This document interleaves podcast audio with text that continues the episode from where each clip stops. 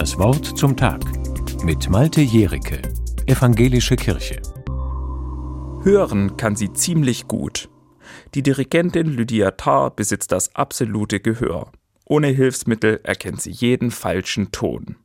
Eine nützliche Gabe für eine Dirigentin.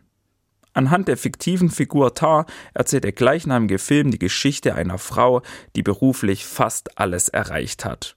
Als erste Frau leitet sie ein großes deutsches Orchester. Sie ist ganz oben angekommen. Privat hingegen läuft vieles schief. Ihre Beziehung kriselt. Menschen aus ihrem Umfeld behandelt sie oft kalt und abweisend. Sie will und kann die Probleme und Gefühle, die andere ihr gegenüber aussprechen, nicht verstehen. Lydia Tarr kreist vor allem um sich selbst. Der Film handelt von Macht und deren Missbrauch im klassischen Musikbetrieb. Es geht um eine Frau in einer männerdominierten Welt.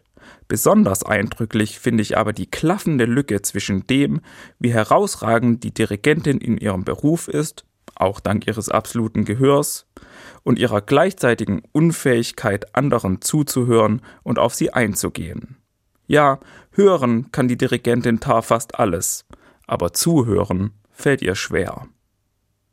Wer Ohren hat, der höre. Dieser Satz ist von Jesus überliefert. Ich denke, was er damit sagen wollte, wir sollen einander wirklich zuhören und aufeinander eingehen. Dafür muss ich das, was der andere sagt, auch wirklich verstehen und nachvollziehen wollen, versuchen, mich in ihn hineinzuversetzen.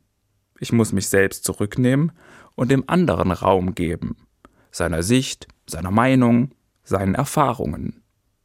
Ein absolutes Gehör braucht es dafür nicht. Eine aufgeschlossene Haltung dem anderen gegenüber schon. Das heißt ja nicht, dass ich dem anderen immer recht geben muss oder dass es keine Rolle mehr spielt, was ich denke oder fühle. Aber als aufmerksamer Zuhörer kann ich dann selber auch darauf hoffen, dass mir der andere wirklich zuhört. Und ich glaube, einfach mal zuhören und einander verstehen wollen, das ist die Basis für ein gutes Miteinander. So nehme ich andere Menschen ernst, so beuge ich Missverständnissen vor, und es tut mir auch selbst gut, wenn ich merke, da hört mir einer richtig zu. Malte Jericke, Evangelische Kirche, Stuttgart